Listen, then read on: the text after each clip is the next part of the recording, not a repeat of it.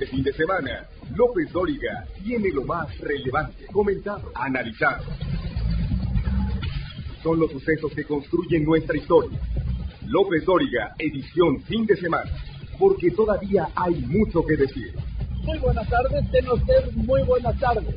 Son las 3 de la tarde en punto, pero en punto tiempo del centro de México. Yo soy Joaquín López Dóriga, transmitiendo para usted como todos los días desde la Ciudad de México, para toda la República a través de 95 estaciones de radio en todo el país y a través de otras 30 estaciones de radio en Estados Unidos para todos nuestros paisanos. Y hoy, hoy es domingo 20 de noviembre de este año de 2022 y vamos a recuperar algo de lo más importante que ocurrió esta semana en México y en el resto del mundo. Parte de lo más importante, sin duda, es este accidente del helicóptero de la Secretaría de Seguridad Pública de Aguascalientes el jueves en un terreno baldío del municipio de Jesús María, allá en Aguascalientes. El piloto, el piloto tuvo una actitud heroica, estuvo a punto de caer sobre una zona habitacional y todavía tuvo los arrestos para acercarse a un terreno baldío que fue donde se estrelló, cayó de picada. El saldo, cinco muertos, entre ellos el secretario de Seguridad de Aguascalientes, Porfirio Sánchez, dos francotiradores, el piloto y el copiloto. Desde el primer momento el gobierno de Aguascalientes mantuvo la hipótesis del accidente, solo por un deseo, porque no tenían ningún referente técnico para sostener lo del accidente como hipótesis o como posibilidad. Es posible, sin embargo, no como conclusión. Héctor García, Fórmula Aguascalientes.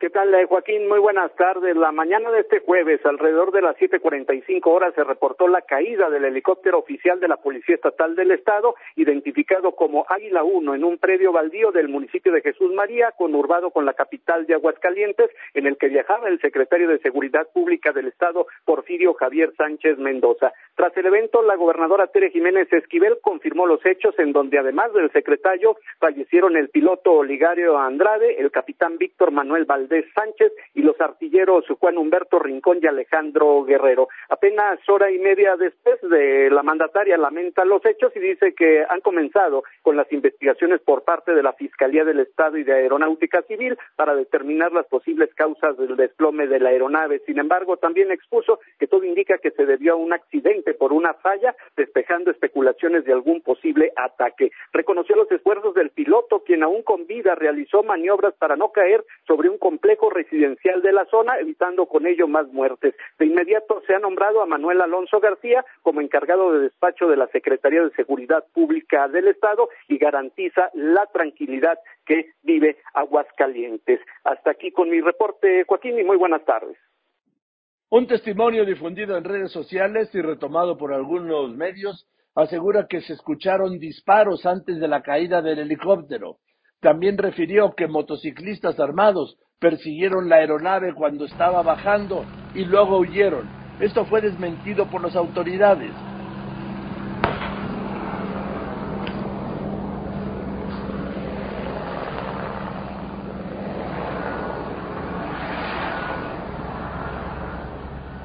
Eh, mire, pues en ese momento yo iba pasando por este, en lugar de los hechos en donde se ven varias motocicletas siguiendo al helicóptero en tierra. En ese momento se ven las motocicletas como le empiezan a disparar, eh, empieza como que a evadir el helicóptero los disparos. Sí evadió varios disparos, pero le alcanzaron a dar en una hélice. Es la falla en donde uno pensó que iba a caer en la clínica 6 o en la clínica, o sea, se vio que quiso caer en un lugar seguro. Sí, por eso cayó aquí. Por eso cayó aquí en la clínica 3. Eh, cambió de rumbo y fue donde cayó aquí de este lado. ¿Cuántos motociclistas eran? De 6 a 7 motociclistas, 6. ¿De qué tipo de motos? Como de pista y una que otra de como, como motocross.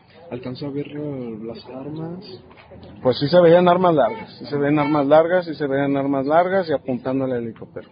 Pero el presidente López Obrador el viernes anunció que la Fiscalía General de la República atraía el caso y mencionó y mencionó estos referentes de los disparos, sin darlos por consumados, claro. Rosa Isela Rodríguez, secretaria de Seguridad y Protección Ciudadana, pidió prudencia hasta saber las causas precisas del desplome del helicóptero. Todavía no se sabe cuál fue la causa, pero se va a investigar a fondo y lo lamentable muchísimo. ¿Cómo se encuentran las Tenemos que ser prudentes en saber si se debió a una falla mecánica o a qué se debió. No podemos decir de ninguna manera a estas alturas hay que hacer una investigación a fondo y que se vea exactamente cuál es la causa eh, de este lamentable accidente. Como contexto de esto, le informo que Aguascalientes es uno de los estados con menos homicidios del país. Pero la Secretaría de la Defensa Nacional tiene detectada la presencia de diversas células del crimen organizado. Y es que, pues claro, tiene todo el cinturón del crimen alrededor. El municipio de Jesús María, donde ocurrió el desplome del helicóptero, está ubicado a solo 11 kilómetros de Aguascalientes, la capital, y es considerado un punto rojo en materia de seguridad por la presencia de una célula del cártel Jalisco Nueva Generación. La Secretaría de Infraestructura y Comunicaciones y Transportes informó que ha iniciado ya las investigaciones del desplome. Así lo calificó por lo pronto, no se puede más, como desplome. Y hablando de cosas aéreas, hablando del tema de la aviación, la aviación mexicana no ha podido recuperar la categoría 1 que perdió en mayo de 2021. De esto, entre otras cosas, hablé el viernes con el nuevo secretario de Infraestructura, Comunicaciones y Transportes, Jorge Nuño. Este tema del hackeo que al principio como que no le dieron importancia y luego nos enteramos que han suspendido todas las comunicaciones que tienen que ver con aeronáutica y con autotransporte, pues para no poner en riesgo, no ponerlas en riesgo. ¿Es cierto esto? Bueno, no, no es de que no le hayamos dado importancia, eh, le dimos eh, la importancia. No, me refiero, mediáticamente, noticiosamente no se le dio importancia. Ya. Bueno, eh, lo que hicimos fue, fueron dos cosas. Uno es contener el, el virus pudiera seguir avanzando hacia nuestros sistemas eh, de cómputo y a nuestros centros, centros de datos, porque ahí estaba toda la información que tenemos de licencias y permisos y, y otra información entonces, lo primero que hicimos fue eh, contener. Después hicimos el proceso de diagnóstico y ahorita ya estamos en el proceso de recuperación. Lo que sí te puedo garantizar es que los, eh, los datos sí fueron protegidos y ahora estamos recuperando todas nuestras terminales que fueron, pues digamos, contagiadas con este virus, de tal forma que podamos levantar eh, ya las operaciones normales. Sí, sí es un, es un reto importante, pero el, eh, cada uno de los eh, centros SCT que tenemos a lo largo de las 31 entidades federativas han estado trabajando intensamente, pues uno para, para poder recuperar la capacidad para la, el otorgamiento de nuevos permisos y nuevas licencias, que esa es la parte importante. El acuerdo que publicamos lo que está protegiendo son aquellas licencias que se van a vencer y que requieren renovación entre el 24 de octubre y el 31 de diciembre. Entonces, estamos eh, concentrándonos en, la, en, las, en, las, en los nuevos solicitudes, de tal forma que podamos irlos procesando eh, lo más rápido que podamos. Y ya hacia finales de noviembre, principios de diciembre, ya estaríamos eh, recuperando parte de nuestra, de nuestra capacidad y regresando a la normalidad. A ver, eh, Jorge Núñez, secretario de Infraestructura, Comunicaciones y Transportes, el 25 de mayo de 2021, la Agencia Federal de Aviación de Estados Unidos degradó la aeronáutica mexicana de categoría 1 a categoría 2. Entonces se informó que en cinco meses estaríamos de regreso. Cinco meses fue octubre del año pasado, octubre del 21. Estamos en noviembre del 22 y no hay para cuándo, Jorge.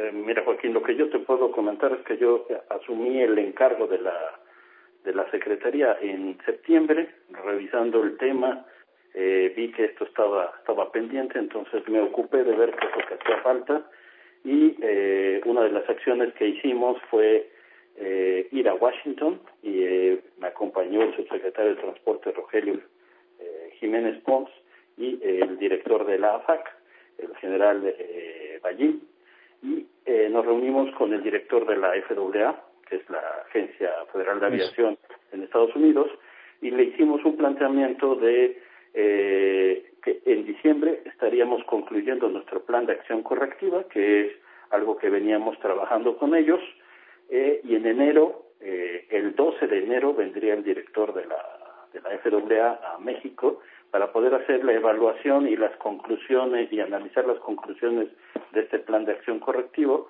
de tal forma que pudiéramos programar la auditoría en este en el mes de enero eh, en febrero tener el proceso de la auditoría en marzo tener los resultados y en abril estar regresando a categoría 1.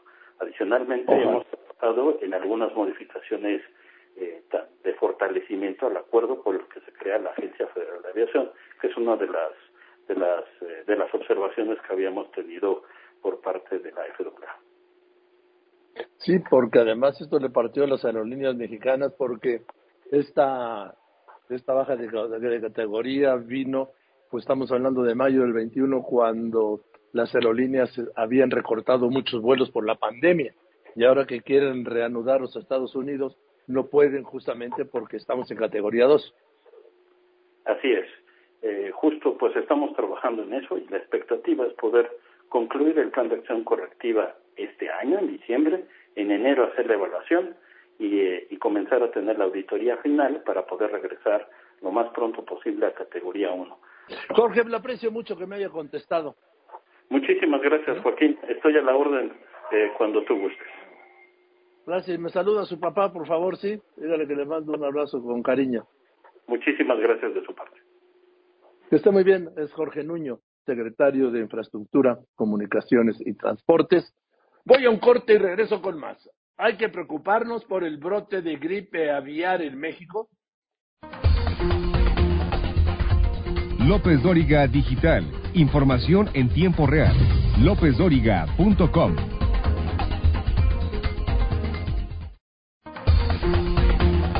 Usted lo conoce, lo ha escuchado, visto y leído. López Dóriga, un periodista con cobertura total. En los últimos meses, los casos de gripe aviar han aumentado. La gripe aviar AH5N1 han aumentado entre aves silvestres y de corral en diversas partes del mundo. Estados Unidos es el país más afectado, han tenido que sacrificar más de 60 millones de aves de corral.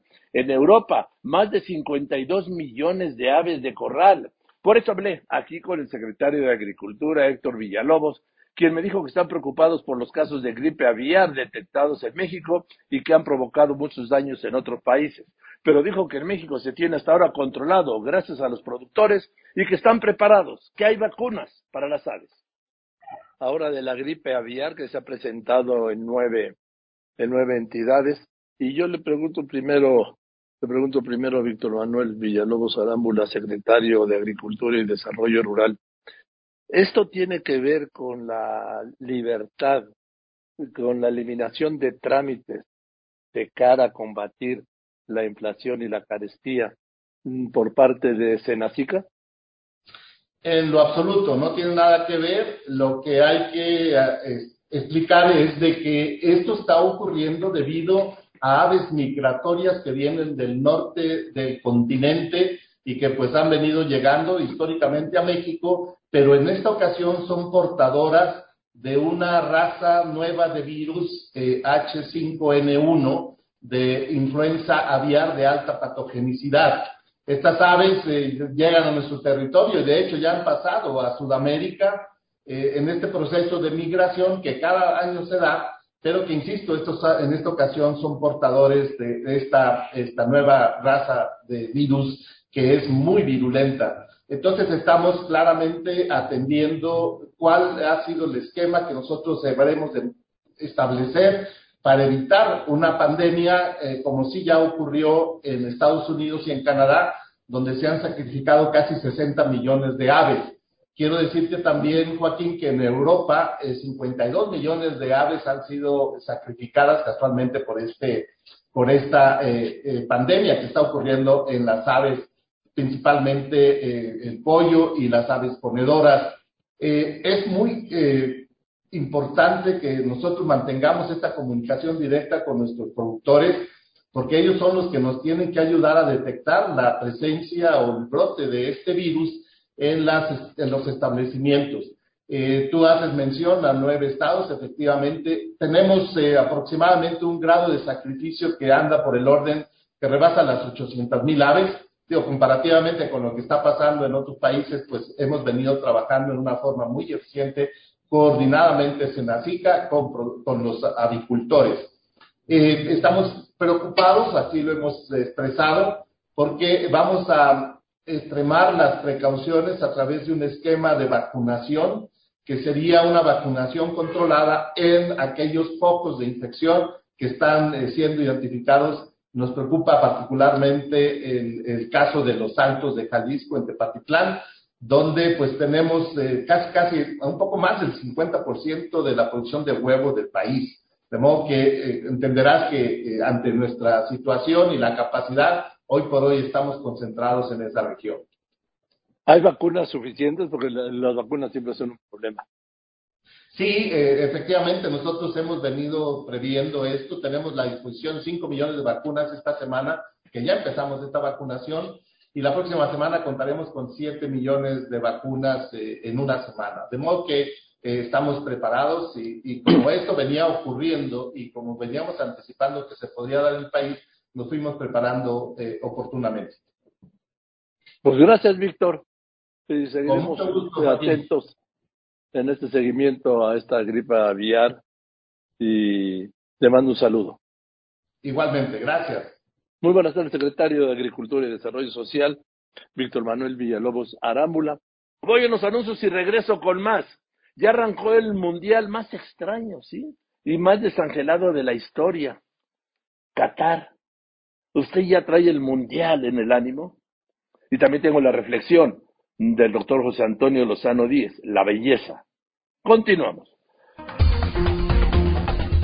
En Facebook, Joaquín está en facebook.com diagonal Joaquín López Dóriga.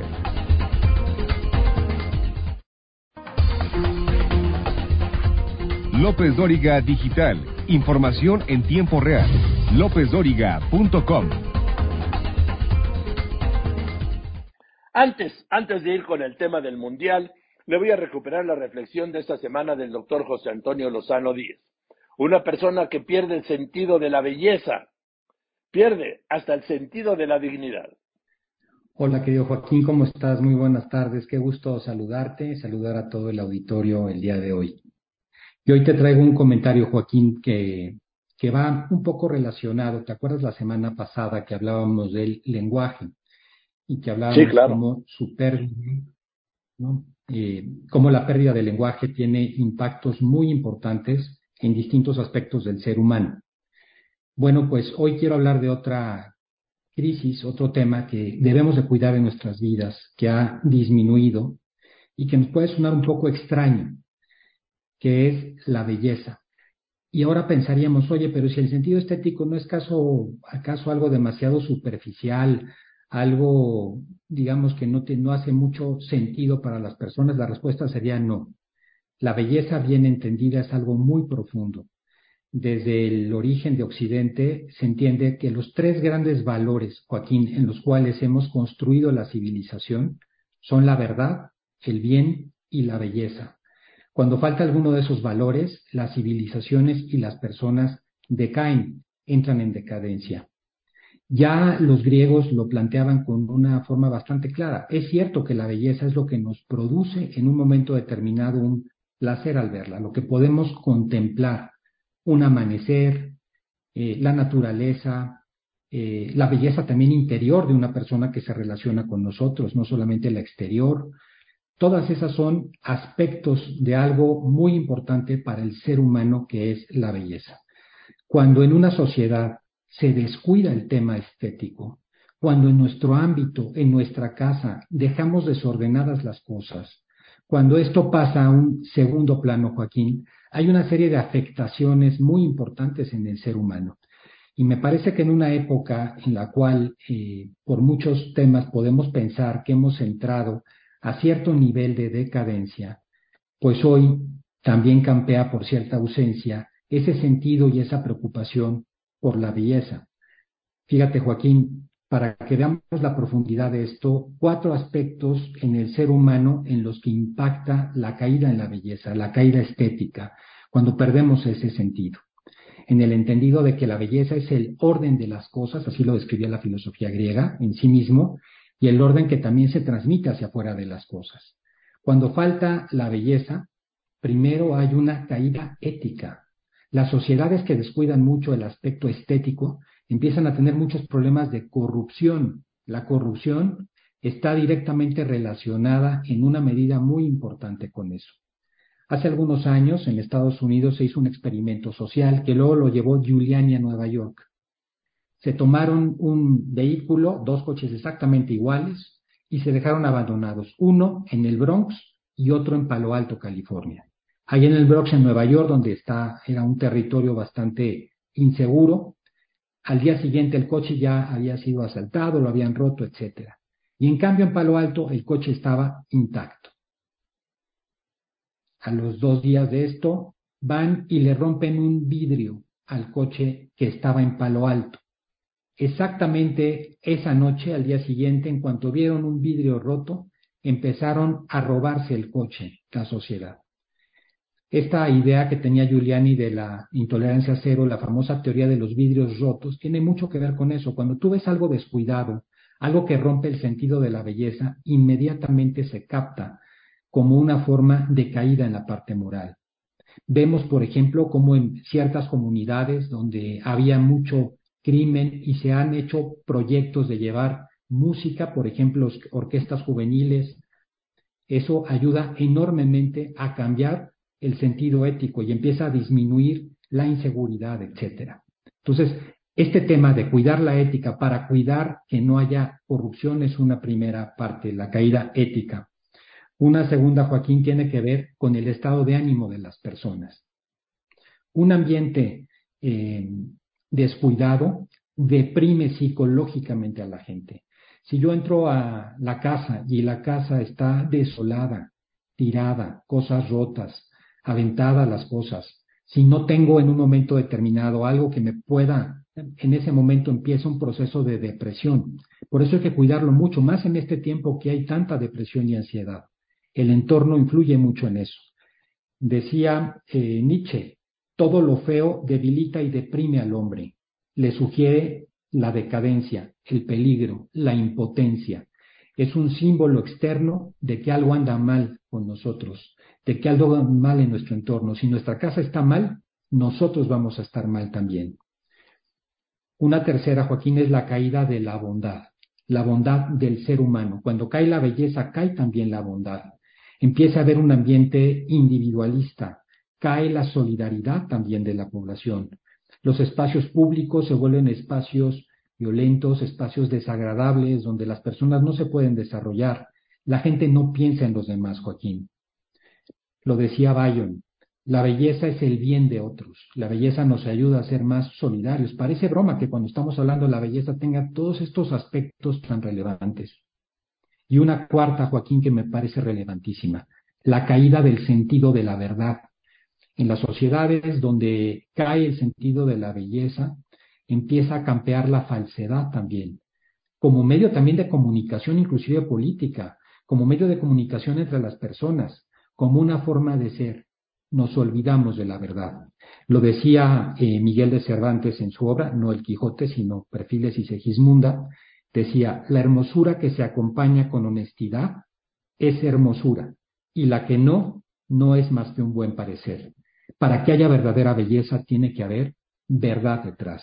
Y también junto con la verdad tiene que haber, eh, de alguna manera, una forma de simpleza. La belleza es simple. La belleza no cae en, el error, no cae en la afectación. Todo lo contrario. Por eso, Joaquín, cuando se eh, descuidan las cosas, lo que nos rodea, cuando pensamos que eso es un apartado, es algo superfluo, algo que va más allá y dejamos que las cosas a nuestro alrededor pierdan belleza, nos empezamos a perder como seres humanos. La pregunta que yo haré al auditorio es cómo cuidamos la belleza a nuestro alrededor. La belleza no solamente en nuestra casa, la belleza en cómo nos vestimos. Eso es parte de la dignidad de la persona humana qué tanta dignidad tenemos y eso cómo influye la belleza de una manera total. Una persona que pierde el sentido de la belleza también pierde el sentido de la dignidad y pierde, por lo tanto, autoestima. Y por eso, Joaquín, también creo yo que es un buen momento para pensarlo, para pensarlo en nuestro país, pero sobre todo a nuestro alrededor. Decía Andrés Calamaro, nuestra decadencia se presenta en distintas formas. La orfandad cultural es una triste manifestación de las batallas culturales perdidas. Que es cierto, Joaquín. Cuando descuidamos esto, no descuidamos un aspecto externo, nos descuidamos como seres humanos, porque estamos hechos como seres humanos, como lo decía al principio, para la verdad, el bien y la belleza. Cuando nos alejamos de ellos, empieza nuestra decadencia y con ello nuestros procesos de depresión y ansiedad, Joaquín. Este sería mi comentario del día de hoy. A ver, a ver, José Antonio. Eh, cuando se habla de belleza, es sinónimo de una mujer bella, ni siquiera de un hombre bello. Digo, excepcionalmente, pero vamos, es un sinónimo de una mujer bella. Cuando tú hablas de belleza, vas mucho más allá de la belleza externa de una mujer o de la belleza externa de un ser humano, pues para no caer. Por supuesto, Joaquín. Esa, esa visión de dejar la belleza, la estética, inclusive solamente en un aspecto como puede ser una mujer bella, es una decadencia muy importante del lenguaje, del sentido y el contenido de la palabra belleza. Belleza eh, la tiene una mujer bella, por supuesto, pero la tiene en su parte exterior y también la tiene en su parte interior. Hay una belleza de las personas que tienen un orden interior, que cuando estás con ellas generan una empatía y una paz con los demás. Hay una belleza a nuestro alrededor en un amanecer, por ejemplo, en la naturaleza que nos rodea. Hay una belleza en una obra de arte, cuando nos encontramos frente a una canción, frente a una orquesta, frente a un cuadro, a una escultura, allí hay belleza, Joaquín. La belleza es aquello que nos atrae a nosotros y nos produce un placer sensorial, por un lado, pero también nos produce un orden interior, que esto es lo profundo de la belleza. Nos produce una manera de ver la vida y el mundo. Cuando se pierde la belleza, nos rompe ese orden interior y nos rompe la manera de ver el mundo. O sea, es, mucho más profundo el concepto que estoy usando aquí de belleza, efectivamente. Eh, deprimente llegar a casa y ver una cama deshecha, o al hotel y ver una cama deshecha. Absolutamente, Joaquín. Fíjate que hace poco un, general dio un discurso en una graduación en Estados Unidos y, y ese discurso se volvió muy famoso, le hicieron un pequeño librito y se llama Tiende tu cama. Fíjate nada más que, qué interesante, tiende tu cama, porque si no tiendes tu cama, tu día empieza con una derrota y con depresión es un tema de la belleza, por ejemplo. La belleza es orden, Joaquín. Cuando perdemos eh, el orden, el orden y la belleza están eh, indisolublemente unidos. Cuando se pierde la belleza, se pierde el orden de las personas, el orden social, el orden de lo que nos acompaña, y por eso empiezan las depresiones en la gente. En fin, decía mi madre, hijo querido, ese era yo. Este, lo primero es al levantarse hay que dar gracias, pero de inmediato hay que hacer la cama. Así es. Así es, Joaquín. Y sabes que eh, en este tema al hacer la, cama, haces tu vida. Así es. Porque empiezas con una victoria, haces tu vida porque la ordenas desde el primer minuto del día, Joaquín. Así es. La gran pregunta que le dejo al auditorio para despedirme, Joaquín. Sí, dime, Joaquín me está mandando Víctor Montúfar, lo que me estás diciendo, este libro de William H. McRaven, Tiende tu cama y otros pequeños hábitos que cambiarán tu vida y el mundo. Así es. Así es, Joaquín. En fin. Tender la cama, preguntarnos qué tanto cuidamos el orden alrededor de nosotros. Joaquín, termino con una frase. Cuida el orden, que es belleza, y el orden te cuidará. Así es la vida, Joaquín. Así es la vida. Gracias, querido José Antonio. Te abrazo con cariño. Igualmente, querido Joaquín. Muchas gracias. Y nos vemos el próximo martes. El doctor José Antonio Lozano Díaz, que es presidente de la Junta de Gobierno de la Universidad Panamericana y del IPADE. Y arrancó, arrancó el Mundial, ¿sí? Arrancó Qatar 2022, inédito por la sede, por la fecha, diciembre, noviembre, diciembre. ¿Qué le pareció la inauguración y el juego inaugural Qatar-Ecuador? Le digo que es un mundial marcado por la falta de libertades y la explotación laboral. Según organizaciones, 6.500 trabajadores extranjeros murieron en la construcción de los estadios. pero el gobierno catarí solo reconoce la muerte de tres. Este es el reporte de Celia Mendoza de La Voz de América en Qatar. Este es el estadio 974. El nombre es el número exacto de contenedores de carga que fueron utilizados para construir este uno de los lugares que ha llamado más la atención. Sin embargo, para lograr hacerlo de la manera tan rápida y el resto de los lugares en los que estarán jugándose los torneos de esta Copa del Mundo, se necesitaron miles de trabajadores, en su mayoría internacionales, después de grandes críticas por parte de la comunidad internacional frente a las condiciones laborales de estas personas. El gobierno de Qatar asegura que ha hecho reformas y cambios significativos. Sin duda, la Copa del Mundo ha sido un acelerador. La OIT trabaja en todo el mundo y rara vez vemos cambios a este ritmo. Pero al mismo tiempo de este cambio, ¿por qué es exitoso y por qué estos se pueden mantener? Esto es porque están integrados en una estrategia de desarrollo nacional a más largo plazo. Explicó a la voz de América Max Tunion, jefe de la oficina de la Organización Internacional del Trabajo en Qatar, quien desde 2018 ha colaborado con el gobierno qatarí como resultado, en 2020 fueron implementadas reformas laborales en respuesta a las acusaciones sobre trabajo forzado, condiciones inseguras de trabajo, así como las limitaciones establecidas bajo los permisos otorgados por la CAFALA, como se le conoce al sistema de patrocinio laboral vigente en los países del Golfo Árabe.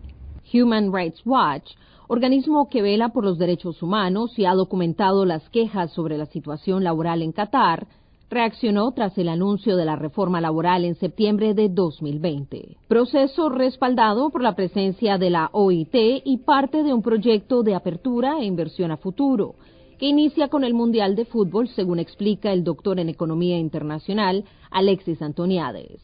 Todo ello al tiempo que sus pobladores y autoridades mantienen el balance respecto a sus tradiciones y los principios religiosos que guían a esta nación. Celia Mendoza, Voz América, Qatar. Gracias, Celia. En ese contexto ya futbolero mundialista, me dio mucho gusto hablar aquí el viernes con el gran Rafael Pérez Gay, escritor, periodista, pero también apasionado del fútbol. El pretexto fue el libro que presentó esta semana que se llama Somos Fútbol. Es Rafael Pérez Gay. Cuéntame de este libro que estás publicando con Mauricio García. Fíjate que... Eh, eh, en Calle Arena, por supuesto. Eh, lo, estamos publicando en Calle Arena y son, tal y como dice el libro, son escenas y crónicas y etapas de México en los mundiales y los mundiales en México. Lo, lo compilaron Mauricio García y, Alonso Pérez Gay, lo, coordinaron. Y trae una buena alineación, ¿eh? Trae, trae, traemos un trabuco, Joaquín, la verdad. Mira, te voy a decir además cinco, seis. Guillermo Fadanelli, Juan Villoro, Monsiváis, Manuel Seile, que tú seguramente leíste durante un tiempo. Que era el jefe de deportes de Excelsior. Exactamente, y el autor, como sabes, de eh, la famosa frase de los ratones verdes que no, no, no daban una. Eh, y, y, hemos eh, además hecho un trabajo que es muy interesante porque es un trabajo iconográfico y de fotografías. La Universidad Iberoamericana tuvo la generosidad de abrirnos su archivo un archivo que es del Heraldo y que entiendo que en algún momento Gutiérrez Vivó se lo donó a la universidad, y otro de la afición, eh, del, periódico, del, periódico La Afición, de modo que trae fotografías que no, no son inéditas, pero prácticamente porque son fotografías que, que fueron publicadas hace muchos años y tienen y restauran una época y te dan una cosa muy evocadora del tiempo de los anuncios en los estadios de los jugadores de fútbol, todos, todos los ídolos que fueron pasando por las canchas y desde luego todas las desgracias de la selección mexicana de fútbol, Joaquín.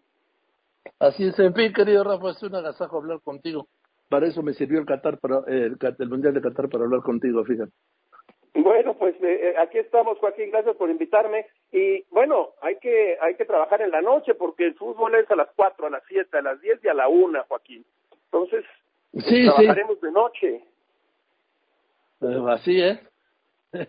en fin, pues no será nuevo. Te mando un abrazo, Rafa. Un gran abrazo, gracias Joaquín, que estés muy bien. Que estés muy bien, es Rafael Pérez Gay que está publicando este libro en Cali Arena, ¿sí? De fútbol somos, voy unos anuncios. También hay NFL y mañana es el juego de temporada aquí en el Estadio Azteca. Regreso con un personaje Usted lo conoce, lo ha escuchado, visto y leído. López Dóriga, un periodista con cobertura total.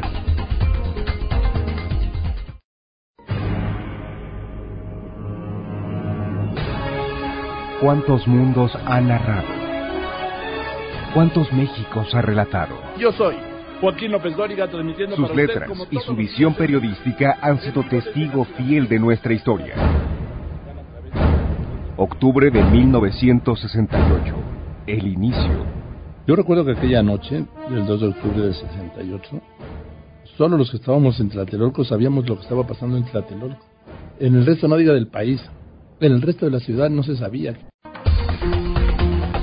No podemos elegir lo que sucede, pero sí quien nos lo cuente. Joaquín López Dóriga, un asunto de confianza. Le decía que no todo es el Mundial de Qatar. Mañana lunes hay un partido extraordinario de la NFL de temporada regular aquí, pero en el Estadio Azteca. Sí, lunes por la noche el Monday Night Football. ¿Y quién más para cantarlo que el gran John Sutcliffe, con quien hablé el jueves? ¿Cómo estás, querido John? Bien, Joaquín, muy contento, gracias. Aprovecho para agradecer todo el apoyo que, que le has dado a mi libro Trotamundos del Deporte, que va muy bien, y preparándome para... Sí, va muy bien, gracias a Dios. Hay formato digital, en papel, en audiolibro, y preparándome para el Monday Night, eh, como te comentaba ayer que nos topamos ahí comiendo. Es como un Sí. circo, Joaquín, que, que, que vienen los camiones en camino, son seis camiones que viajan cada lunes de ciudad en ciudad, salieron el martes desde Pensilvania, de Filadelfia, llegaron ayer en la noche a Laredo, Texas, y ahorita vienen en camino a la Ciudad de México, 12 choferes, es más de 200 personas, eh, llevamos a cabo la, la producción en general de, de- de- del Monday Night cada lunes, y me da muchísimo gusto que vengan a la Ciudad de México después de lo que pasó con la cancha hace unos años y todo lo que ha ocurrido.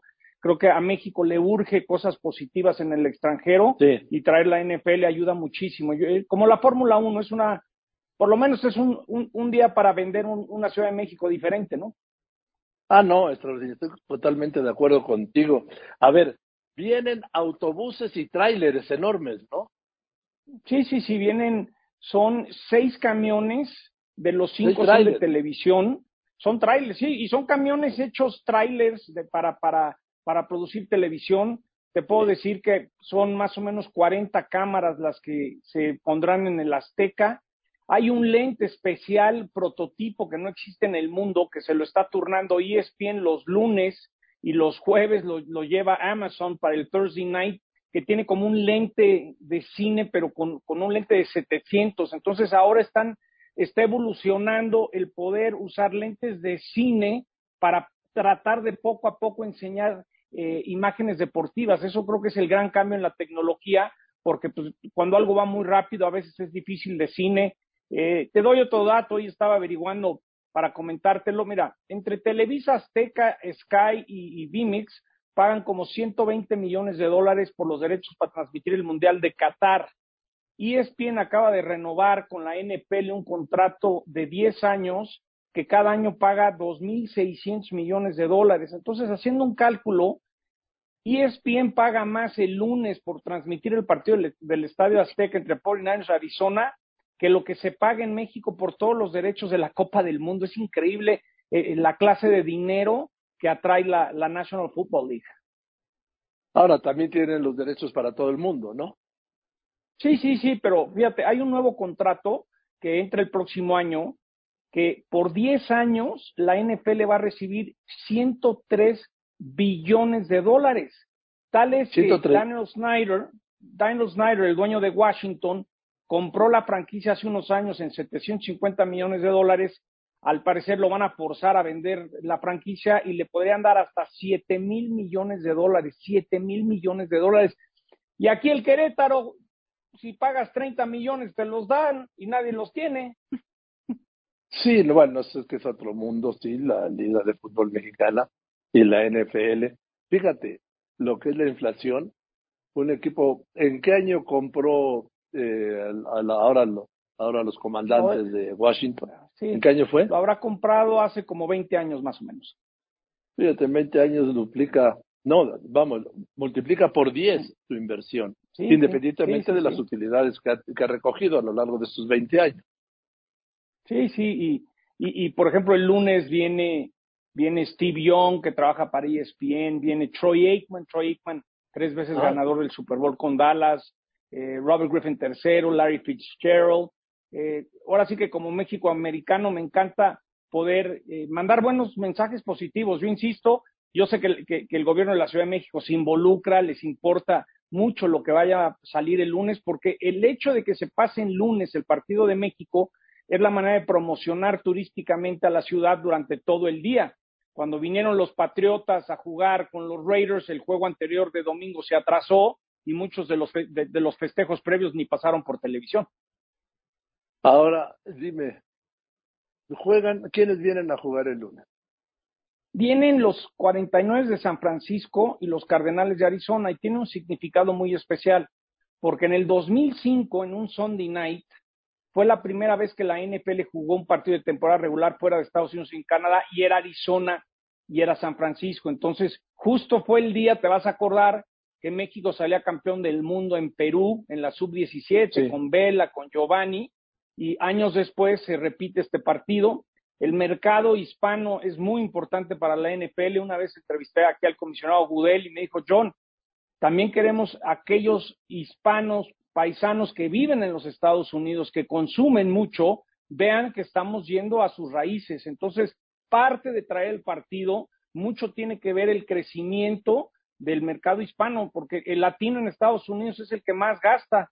No, no, no hay cultura al ahorro, entonces lo que se, lo que ganan se lo gastan. O lo mandan a, y lo mandan a México. O lo mandan a México, claro. Difícilmente pueden ahorrar. Sí. Dime, eh, John, eh, además, el Estadio Azteca se viste de lujo, ¿no? Sí, fíjate que, como nunca. Sí, como nunca. Y eso que tuvieron que hacer unos palcos, unos vestidores que nomás se usan para los partidos de la NPL porque no cabían los jugadores. Entonces, por la zona de los camiones de televisión, por la explanada, ahí metieron unos vestidores y hay que aprovechar porque la Azteca va a cerrar por un tiempo en, 2023 y no habrá juego de NFL el año que entra porque se está preparando el Azteca para el Mundial. Entonces, este, hoy, hoy se los decía a unos compañeros americanos, ¿no? El, ahí quedó campeón Pelé, Maradona, lo del Papa Juan Pablo II. Ya lo que les decía de broma de cómo está cambiando hasta el mercado en los Estados Unidos. Hoy en día, el cantante más escuchado en Spotify, que tiene más bajas en el mundo, solamente canta en español, que es Bad Bunny. Entonces eso te dice un poquito hacia dónde va también el, el gusto de los americanos, ¿eh? A ver, dime, hablas de que es un vestidor. ¿Cuántos integran un equipo de fútbol americano? Yo veo un tumulto. Sí, sí, son, eh, van a venir como 60 jugadores, porque unos no son activados, activa 53, 54. Eh, es un deporte de mucha sincronía, de, muy violento, muy fuerte, que, que de alguna manera requiere, eh, por ejemplo, te, te, digo, hay un doctor de cada equipo en la banca que tiene que notar cualquier cosa, hay otro doctor en los palcos, eh, el bar, fíjate eso de que se critica tanto del bar, yo siempre les he dicho que en el fútbol deberían copiar la NFL, la NFL tiene un war room, tiene una sala en Nueva York, en Park Avenue, y cualquier duda, cualquier cosa que pase, lo decide Nueva York. Y Nueva York le dice al oficial en la cancha, mira, somos 10, ya vimos esto y cambia la jugada. Obviamente protegen un poco la imagen del oficial, pero yo creo que a eso tiene que llegar el fútbol. Yo sé que hay los tradicionalistas, pero si tienes toda la tecnología y tienes 20 personas viendo algo, pues van a ver más que el árbitro solito y sus abanderados, ¿no? A ver, la tecnología es la tecnología y hay que montarse en ella. El que no quiera, pues hay que se quede en su mundo de la hierba. Exacto. Oye, ¿cómo vas a anunciar el No, bueno, pues imagínate poder, tengo muchas ganas de, de poder gritar el lunes y de repente decir, hola México, mostremos nuestra pasión, nuestro corazón, lo que nos ama. Hoy es lunes, it's Monday, Jimmy G, los 49ers contra los Arizona Cardinals. Y hoy Estadio Azteca llegó Monday Night Football, Monday Night. ¡Viva México! ¡Viva la NFL! ¡Y viva Monday Night Football! No, más emoción nadie le puede echar. Nadie, sí. Eres un tipazo y hoy vamos a mandar un saludo a André Marín, ¿no? Saludo, claro que sí. André, te mando un abrazo. La vida te pone retos y sé que vas a salir adelante de ellos. Va a estar saliendo además a todo dar. Sí, ya está Bueno, saliendo, querido qué John, bueno. además vas a Gracias. el- el- la voz para Estados Unidos, ¿no?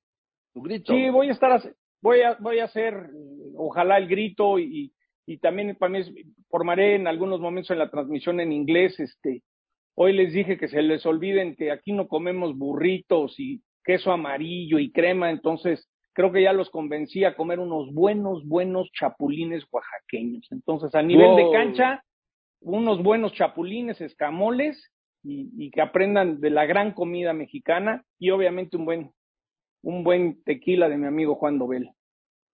Perfecto, pues estoy a tus órdenes. Gracias, querido Juan. Gracias. Y mucho éxito, el gran espectáculo. Gracias. Sé que va a estar, está todo Una vendido, locura. ¿verdad? Una, una locura. Yo siempre he dicho que los mexicanos tienen la misma pasión que los americanos en la NFL, simplemente en otro idioma. Los esperamos en ESPN este lunes. Pablo, Lalo y John en Monday Night. Monday Night Football. Venga, John, te mando un abrazo y aquí tenemos su libro. Igual, Joaquín. Trotamundos del Deporte, John Sutcliffe, Hazañas de Aventuras de un periodista deportivo, con prólogo del querido Beto Murrieta. Así que menudo, menudo fin de semana, menudo puente para los que lo han tenido. Empezó esta mañana el Mundial, esta mañana fue la Fórmula 1, mañana es la NFL aquí en México, en el Azteca, el Monday Night Football. ¿Y sabe qué? Y todo para estar con la familia. Bien, eso es todo. Muchas gracias. Buenas tardes. Yo soy Joaquín López Dóriga y como siempre le agradezco a usted que me escriba, que me llame, pero sobre todo y en especial le agradezco, usted lo sabe y además lo sabe muy bien, que me escuche. Y ahora que me siga en las redes. Gracias pues por eso. Buenas tardes. Que tenga una gran tarde de domingo. Nos vemos mañana aquí como todos los días a la una y media de la tarde. Que la pase muy bien.